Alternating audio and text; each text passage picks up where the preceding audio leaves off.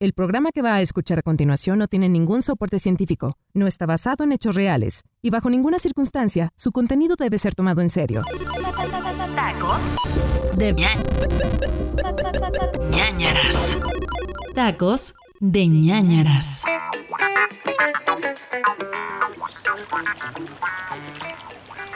No manches, Humberto, ahora sí te luciste, ¿eh? O sea, normalmente como que se te ocurren ideas medio, por no decir, no tan geniales, pero ahora sí elegiste un lugar muy padre para descansar. Ah, sí, ajá. O sea, es que, neta, neta, como que sí ya necesitábamos un respiro, siento, como oxigenarse, convivir con la naturaleza. Mira, ese atardecer está súper padre, como que romanticón, no sé, está padre. Ajá, ajá. O sea, yo sé que no me estás pelando mucho, pero ¿quién te recomendó este lugar? Está, está padre, está natural y luego esta lanchita, sí está como que medio se le filtra el agua, pero creo que es por los tamales que me desayuné. Venir a desestresarse sí se siente padre. Cerca de la ciudad, pero no tanto. Ajá, ajá. ¿Me estás pelando? Sí me estás oyendo, ¿va? Ajá, ajá. Pues, ¿Qué estás haciendo, Humberto? Güey, güey, guarda silencio. Ve por ahí, ¿viste esos arbustos? Creo que ya lo encontramos por fin. ¿Encontramos? O sea, ¿qué encontramos? Ya estás con tus cosas otra vez, ¿verdad? ¿Para eso me trajiste? ¿Para ignorarme? ¿Que, que soy una de tus arrastradas o qué? Pues sí, pues es que era la única forma de convencerte, pero ve, ahí en en las ramas, ahí junto a, junto a la orilla, ¿lo ves? Lo encontramos, Vic, el monstruo del lago Ness. Humberto, no te manches. O sea, primero, esa madre que ves ahí es un pañal flotando. Me se parece más a, a Irán que cualquier otra cosa. Y de seguro el, lago Ness está en Escocia aparte. O sea, no camino a Toluca, no. Esto es. Aquí dice, te he dicho mil veces que todas esas madres que te pasas leyendo son puras patrañas. Estamos, estamos rumbo a la marquesa. ¿Cómo que Escocia? Sí existe, Víctor, no seas ridículo. O sea, si el pañal eh, está ahí, sí, pero mira, hay miles de pruebas que de, que estos animales sí existen. Por favor, eh, entiendes. Yo lo he leído en varios libros. De nuevo escuchamos a Humberto y Víctor, dos amigos con ideas bastante disparejas. Uno, dedicado a descubrir los secretos que el mundo esconde, y el otro, con el suficiente morbo para seguirle el juego. Bienvenidos a esta nueva edición de Tacos de ñañaras. Tacos de ñañaras. Güey, ok, ok, no es el monstruo del lago Ness, pero sí hay muchísimas pruebas de que existe. Evidentemente hay gente que no quiere que nos enteremos, el gobierno o sociedades secretas, no lo sé, pero no solamente el monstruo existe, sino otras miles de criaturas. Hay datos, hay neto, existen estas cosas. Ahora, en realidad, el tema no es quién, sino por qué nos las ocultan. A ver, criaturas. O sea, cada vez sacas cosas más raras. Cada vez te pones más loco, Humberto. ¿Qué onda? Sí, güey, son criaturas y animales, son, son, son estas cosas, estos mitos que has escuchado alguna vez en tu vida, estos como, como mezclas de animales que, que están en los cuentos y en las leyendas. En realidad se llaman críptidos. ¿Críptidos? Sí, críptidos, de criptozoología, tú sabes, ¿no?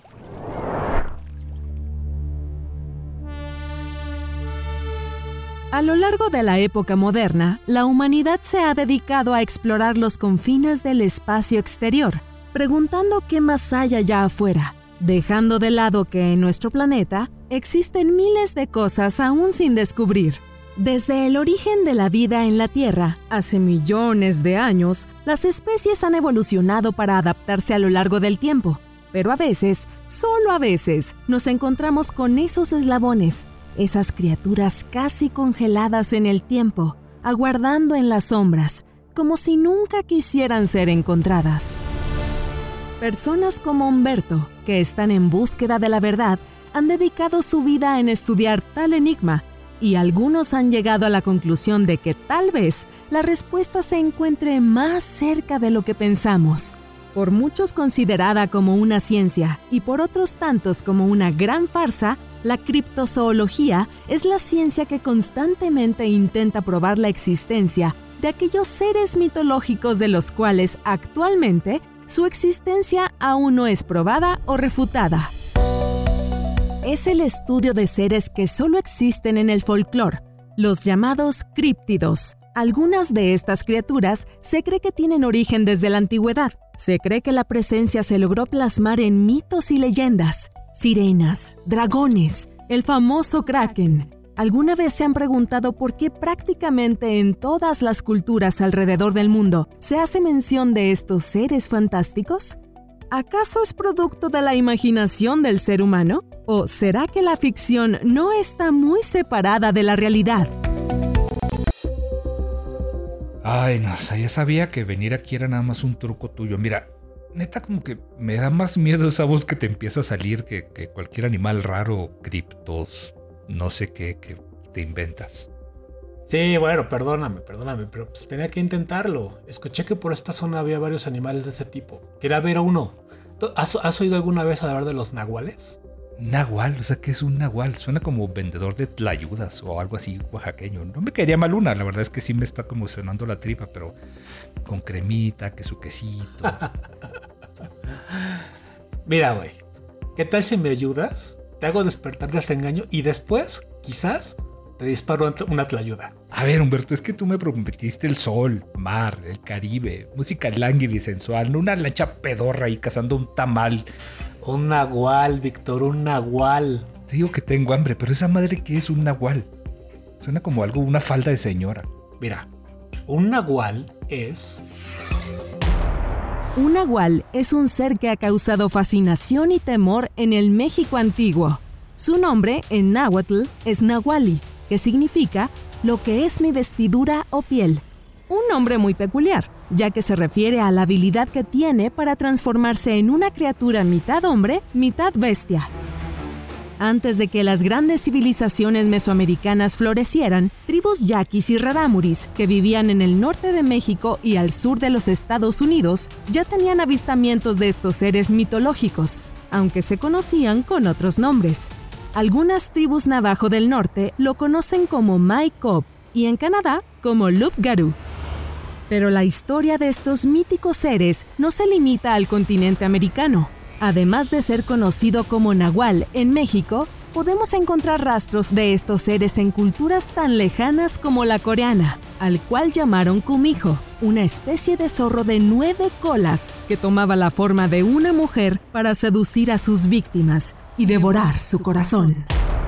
Pero sin importar de dónde venga la leyenda, siempre tenemos presente los mismos rasgos y sed de sangre que caracteriza a los nahuales.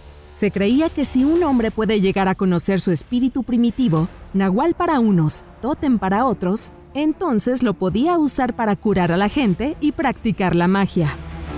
Se han encontrado pinturas rupestres que señalan la existencia de estos seres, dejándonos ver la terrorífica transformación como si de un hombre lobo se tratase. Pero como todo, siempre hay un lado oscuro. Si una de estas personas o elegidos utilizaba su poder con magia negra y para beneficio personal, tendría que alimentarse cada luna llena del espíritu de las personas, y el nahual tendría que vivir un proceso de metamorfosis desgarrando su piel para liberar a la bestia dentro de él. Hay relatos que vienen de la época colonial en los que cazadores mexicas y españoles contaban historias escabrosas que durante la noche eran acechados por un animal extraño de penetrante mirada y si algunos tenían la suerte, lograban eliminarlo. Pero al amanecer, con los primeros rayos de sol, lo único que descubrían era el cadáver de una persona donde el animal muerto se encontraba. A ver, entonces Estamos aquí para matar nahuales. No necesariamente, pero es bueno saber cómo detenerlos. Y entonces, a ver, explícame, ¿cómo vas a detener a un nahual? El nahual deja su forma humana por un tiempo determinado para adquirir la de un animal elegido. Existen varias versiones de cómo se logra esta metamorfosis. Una asegura que el brujo simplemente desaparece y se encarna en el animal a voluntad, se cree que es capaz de transferir su conciencia al cuerpo de un animal, creando una conexión psíquica para controlarlo.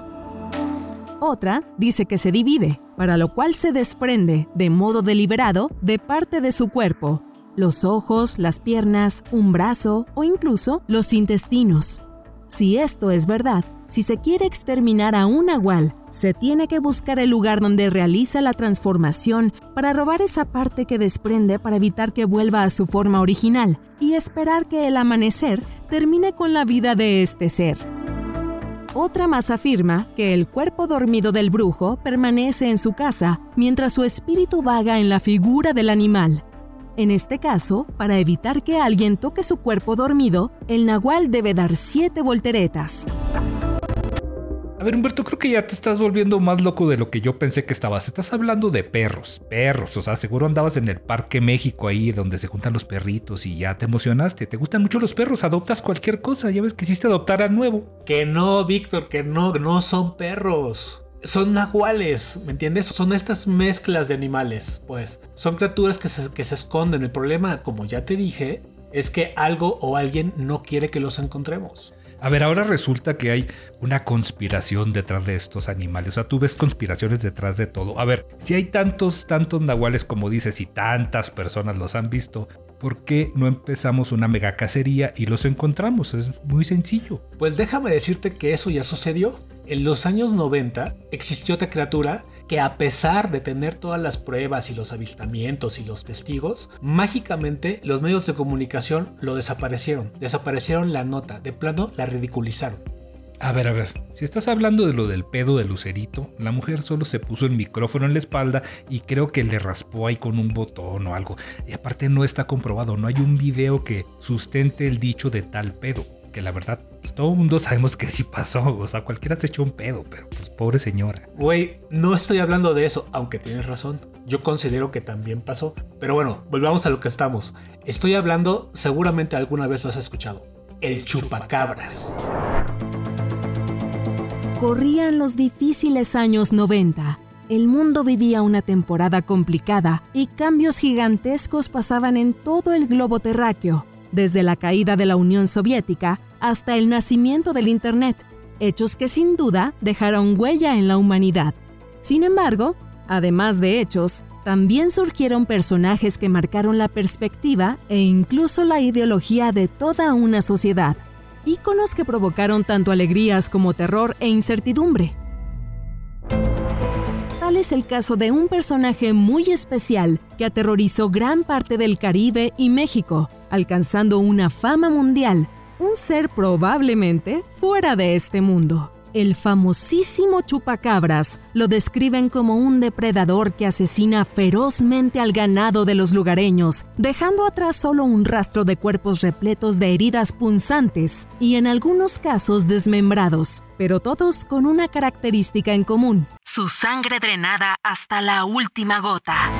Para quienes aseguran haber visto uno, lo describen como un monstruo terrible, de afilados dientes, ojos grandes y saltones, piel áspera y grisácea, de baja estatura, espinas en la espalda y con unas garras gigantes para apresar a sus víctimas. No, no, no, no, no, no. A ver, espérame. Ya hablando, hablando del chupacabras, güey, recuerdo muy bien en los noventas y el chupacabras que todo mundo conoce era un cabrón pelón y hablaba así. Para crear una distracción, vamos a asesinar a un señor que va a ir a Lomas Taurinas. Ten esta pistola, papá de Estefanía Veloz. Llévatela, tú no vayas. Bueno, eso dicen. Eso querían que pensáramos. ¿A poco no te parece muy extraño todo este rollo de las cortinas de humo y que aparezcan mágicamente? Despierta, Víctor. Neto. Aunque, ¿sabes qué? Pensándolo bien, esa voz de Salinas te sale muy bien. Yo nunca he podido hacerlo. es que tengo años practicando. Aparte, como que lo pelón se nos da imitar voces. Bueno, continúo. El primer avistamiento registrado de esta terrible criatura fue la isla de Puerto Rico. Eh, perdón, perdón, perdón, creo que me quedé clavado con lo de Salinas. El primer avistamiento registrado de esta terrible criatura fue en la isla de Puerto Rico en 1992, cuando un testigo, Madeline Tolentino, se encontraba en su hogar en una zona rural de la isla. De pronto, llegada la medianoche, escuchó un estruendoso ruido proveniente del corral donde su ganado se encontraba. No es de extrañar que en estos lugares se den ataques por parte de animales salvajes buscando presas. Por tal motivo, Madeline decidió salir a investigar. Mientras Madeline se acercaba al corral, se percató que los gemidos de los animales se iban apagando poco a poco y percibió un extraño olor a hierro. Estaba segura que eso que olía era la sangre de su ganado. De entre la oscuridad observó una silueta, con una forma nunca antes vista. No podía saber qué era, pero lo que más llamó su atención fue el intenso brillo rojizo proveniente de los ojos, como si de un felino se tratase. Cuando Madeline dirigió la luz de su linterna hacia esa extraña figura, quedó horrorizada, petrificada por el miedo que la invadió, al ver la terrible escena de una impresionante criatura clavando sus colmillos en uno de sus pequeños becerros. La criatura emitió un chillido. Madeline hasta la fecha lo describe como un sonido fuerte y perturbador, el cual nunca ha podido olvidar.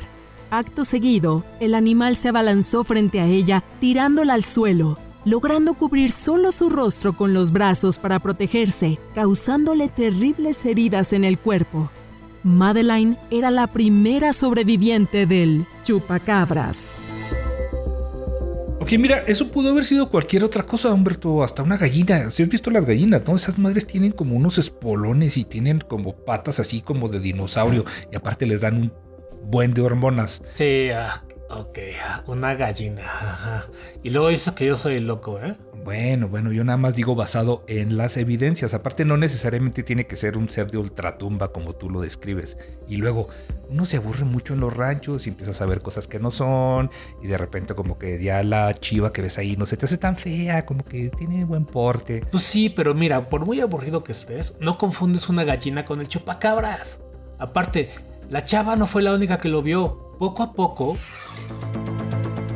El recién nombrado chupacabras fue ganando fama, no solo en el Caribe, sino en América Central, recopilando cientos de historias parecidas a la de Madeline, lo cual llamó la atención de diferentes medios de la época. Nuevos testigos surgieron, haciendo descripciones del monstruo, pero todos concordaban en una forma humanoide y de largos colmillos. El terror estaba tan presente en la población que prácticamente en todas las comunidades rurales las autoridades organizaron búsquedas. Hombres y mujeres se armaron con machetes, pistolas y escopetas para darle caza al extraño ser.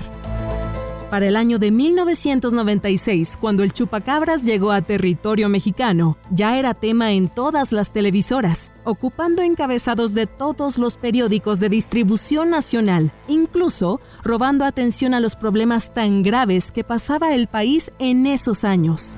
Desde la costa del Caribe en Quintana Roo, avanzando hasta los estados de Chiapas, Oaxaca y Guerrero, hasta encontrar el Océano Pacífico, el chupacabras trazó su ruta, dejando atrás un sinnúmero de cadáveres de animales muertos. En su trayecto, terminó llegando a la Ciudad de México, donde las apariciones del chupacabras dejaron de ser exclusivamente de zonas rurales, ya que en la colonia obrera del entonces Distrito Federal se encontraron varios cadáveres de palomas degolladas. Todas y cada una se les fue drenada la sangre. Los vecinos de la colonia y autoridades locales fueron alertadas, ingenuamente pensando que trataban con alguna secta y era una especie de ritual. Hasta empezaron a tener reportes de personas sin hogar que declaraban que a muy entrada la noche, una extraña figura con las características del chupacabras salía de las alcantarillas para perderse en la oscuridad de la calle. El paso del chupacabras continuó hasta llegar al norte del país y así a Estados Unidos, donde durante un tiempo se tuvo avistamientos en Texas y Nuevo México, donde se seguía encontrando ganado con las mismas marcas de mordedura. Pero mágicamente, después de tener tanta atención en los medios durante varios años, desapareció sin dejar rastro. Y lo más raro aún, cada que alguna persona intentaba hablar del tema o surgía un testigo nuevo, era ridiculizado o diciendo que era una cortina de humo para desviar la atención. ¿Acaso fue capturado? ¿Por qué de un tema tan hablado durante toda una década, de pronto, ya era tabú hablar de ello? ¿Cuál es la intención de callar estas voces? Callar voces, oíla, oíle. ¿qué? ¿A poco sigues sin creerme? A ver, es que hace rato confundiste un pañal ahí flotando con el monstruo del lago Ness. Ni siquiera lago parece esta cosa, es un charco. No es que te crea, no es que no te crea, Humberto, la verdad, pero ponte en mi lugar también. Me trajiste con engaños. Bueno, bueno, bueno. Un error lo comete cualquiera, perdóname pues. Pero ¿qué tal el siguiente críptido? Este seguro te va a hacer cambiar de parecer. Con el pasar del tiempo, el hombre siempre ha tenido una fascinación por saber qué le depara en el futuro, para poder tomar las riendas de su destino.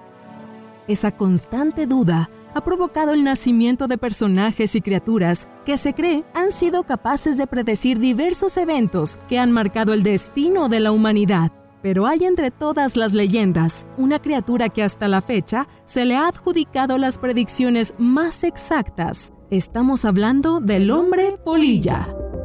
A ver, no, no, no, eso sí ya, esa es otra cosa, no mames. ¿Qué? Pues yo no me meto con eso, o sea, pues yo sé que te encantan estas cosas y no le tienes miedo a nada porque dibujas monitos, pero la mayoría de las veces dices puras babosadas, o estoy de acuerdo, pero con el nombre polilla sí yo, mira, hay cosas que es mejor no meterse con ellas. Ah, ok. Entonces estás aceptando que existe. Ah, no aceptando, pero no, o sea, yo hay cosas que sí respeto y al hombre polilla sí le tengo un poco de respeto, la verdad. Acéptalo, hombre, se dice y no pasa nada. Pues sí, pues como debe ser, porque no estamos hablando de cualquier cosa. Yo sé que es un tema delicado. Mira, yo sé que nadie sabe qué es en realidad esa madre del hombre polilla o de dónde viene y prefiero la verdad no tocar cosas que desconozco. Tú no te preocupes por eso. Yo te voy a contar el rollo. No, no, no mames, Humberto. Aparte ya se está haciendo noche, este, está medio extraño aquí. Hay unos sujetos ahí que nos están viendo raros desde que llegamos. Mejor ya vámonos. Con los hombres polilla no hay que meternos, Humberto. Ah, no, ¿cómo de que no? Ahora te aguantas. Ahí te va. Estamos hablando del hombre polilla. El hombre polilla, conocido como el heraldo de desgracias y muerte, a lo largo de diferentes avistamientos por todo el planeta, pero principalmente en los Estados Unidos, se nos describe como un humanoide enorme con una estatura de aproximadamente 2 metros y medio, grisáceo, con unas gigantes alas membranosas que cuando no están desplegadas podrías confundir con una persona de alta estatura, que porta una gabardina o una capa, ojos rojos que algunos le adjudican propiedades hipnóticas, unos ojos tan penetrantes que podría enfriar la sangre del hombre más valiente. Aparece cuando la desgracia acecha, cuando una terrible catástrofe está a punto de suceder. Una criatura que ya existía en el folclore de las antiguas tribus norteamericanas, pero olvidada en la época moderna, hasta el momento en que dos parejas, Roger y Linda Scavery, y Stevie Mary Mallet tuvieron una traumática experiencia con el hombre polilla. Corría el año de 1966 y las dos parejas circulaban por una pequeña carretera en una zona conocida como el área TNT. Se le llamaba así debido a que en épocas de la Segunda Guerra Mundial servía de almacén para explosivos. Dirigiéndose al poblado de Point Pleasant, a unos 10 kilómetros de ahí, el cielo se nubló. Una pequeña y fina lluvia empezó a caer sobre el pavimento. Mientras que las dos parejas seguían platicando, algo rompió esa calma del trayecto a Point Pleasant. El conductor vio a lo lejos una extraña figura posada sobre un transformador de luz, percibiendo unos extraños ojos de color rojizo que parecía estar observando el vehículo en el que iban. Conforme iban avanzando y se acercaban cada vez más a la extraña figura, esta emitió un chillido tan aturdidor que hizo que algunos pasajeros se llevaran las manos a los oídos por culpa de tal estruendo. Pero lo que los dejó perplejos fue la envergadura de esas alas de color grisáceo. Sabían que lo que tenían enfrente posado sobre ese transformador no era un animal común.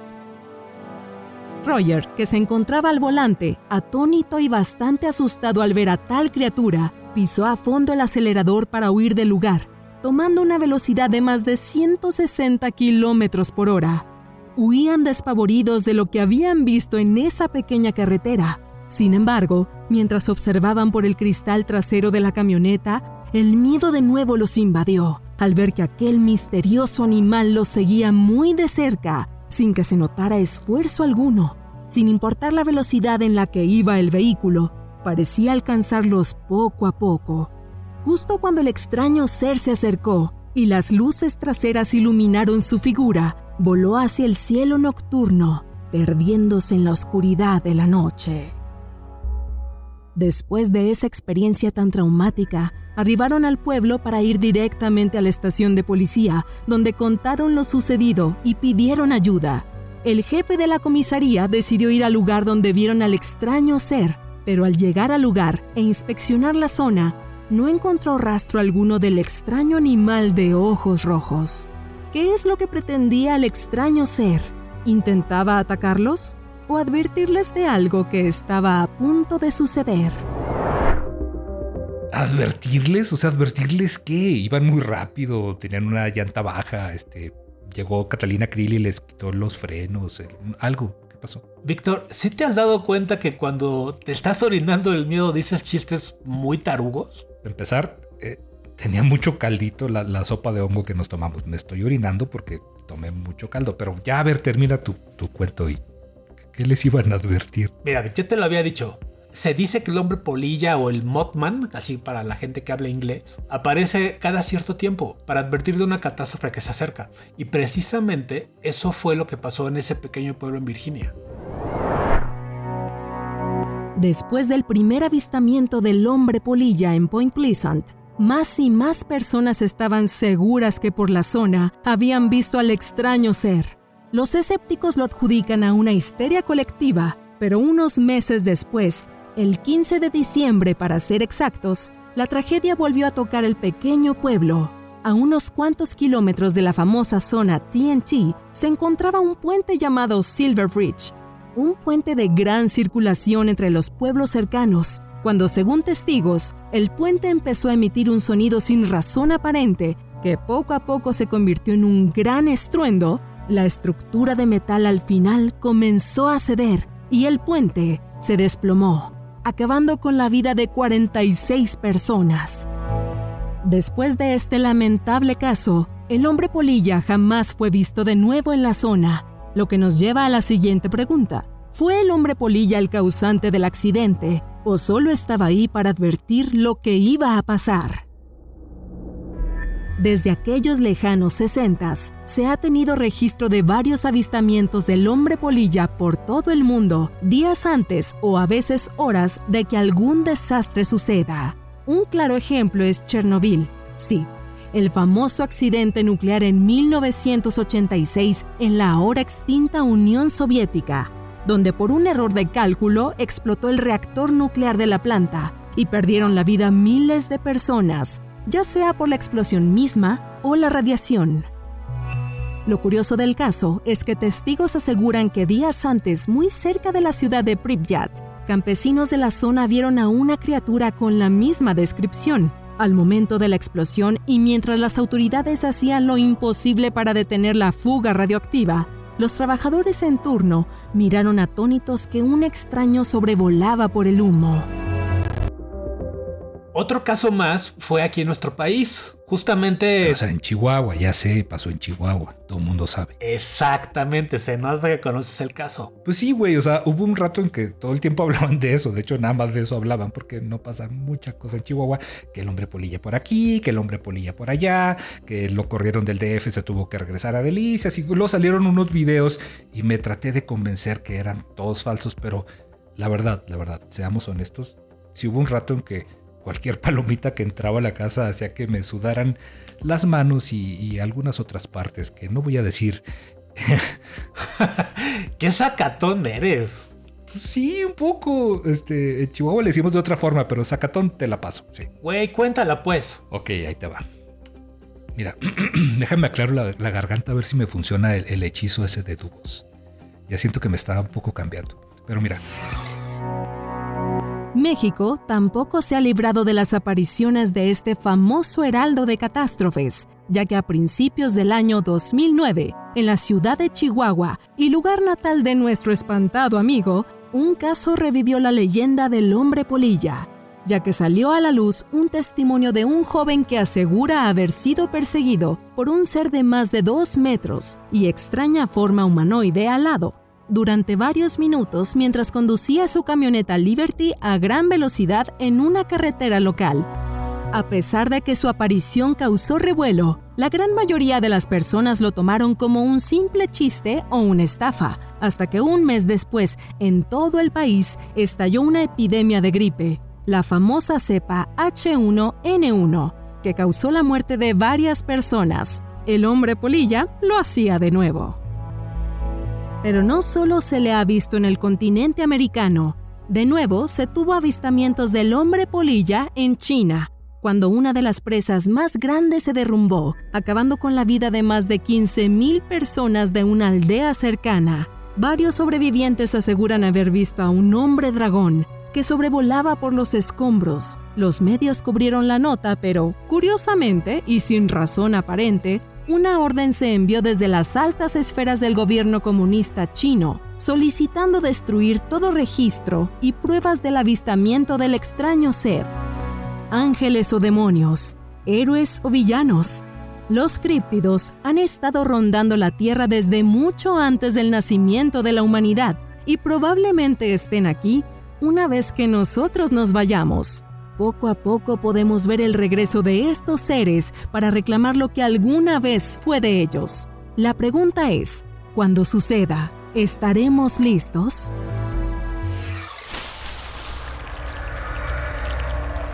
Vic, ¿no se te hace bastante raro que cada vez que alguien ve un ser como estos, siempre hay algo o alguien que busca ocultarlos? Digo, incluso yo cada que intentaba investigar sobre el tema, algo pasaba. Se me iba el internet, me fallaba el teléfono, me cortaban la luz. Es por eso que tenía que venir aquí. Pues necesitaba pruebas para, para ver que en realidad sí existen, pues antes de, que las personas que están atrás moviéndolo todo, encubriéndolo todo, desaparezcan o desaparezcan cualquier evidencia que existiera. Pero a ver, Humberto, es que cuáles personas, y si se iba el internet, pues es porque tienes meses sin pagar la cuenta. ¿Qué crees que la gente no vive de hacer dibujitos? Eso es, eso es algo que está en tu mente nada más. También tú no manchas. Ahora, ves esa porquería de teléfono que traes. Nunca trae pila, siempre andas pidiendo el cargador, ya mejor vámonos, neta. Esto ya está muy oscuro y, esos, esos hombres polillita nos están viendo. ¿Qué pasó? ¿Qué pasó? ¡Ey! Espera, espera, espera, espera. No hables. No. ¿Escuchas eso? ¿Escuchas eso? Shh, escucha. Podría ser el Nahual. ¡Tacos, tacos de canasta, tacos! Ay, no mames, Humberto. ¿Qué pedo son los tacos de canasta, güey? Es que no, íbamos a andar de cacería y que la chingada. Aparte, yo como idiota todo espantado. ¿Ya viste qué dice ahí? Bienvenidos a la marquesa, te dije desde el principio. Ahí se alcanza a ver el chapoteadero, un oxo. Allá está el señor que renta caballos. Ahí está. Ah, no, ese es un perro muy grande. Bueno, güey, sí, sí ando de cacería, pero, pero pues no soy rico. Trabajo con lo que puedo. Es para lo que me alcanzó. Aparte, tú no pusiste ni para la gasolina ni para la caseta. ¿Cómo crees que íbamos a llegar más lejos con un cuarto de gasolina? Yo, aparte, Tú dices que quieres estar en el campo y todo este rollo, pero no sabes ni prender una fogata, ni el carbón para una carne asada, y eso que eres de Chihuahua. Uy, usted disculpe, señor Don Naturaleza, no sabía que estaba hablando con Rambo, Rambo Ramos. a, veces me pregunto, ¿por qué fregado siempre te hago caso? A ver, póngame tres de papa con chorizo para pasar el coraje de este, y de salsita de la, de la verde. A pesar de que la cacería de Humberto y Víctor no fue de lo más fructífera, la ventaja que vemos es que poco a poco se van acercando a la verdad. El problema con esto es que el camino no será fácil. Varios obstáculos los esperan. Solo esperamos que en esta cacería no terminen siendo la presa. Acompáñenos en el siguiente Tacos de ñañaras. Tacos de ñañaras. Voz, Humberto Ramos y Víctor Hernández. Narradora, Kiria Montoya. Escritor, Iram Chávez. Editor, Uriel Islas. Productor, José Luis Nava. Productor ejecutivo, Manny Mirabete. Esto es una producción de Máquina 501 para el mundo. De nada, mundo.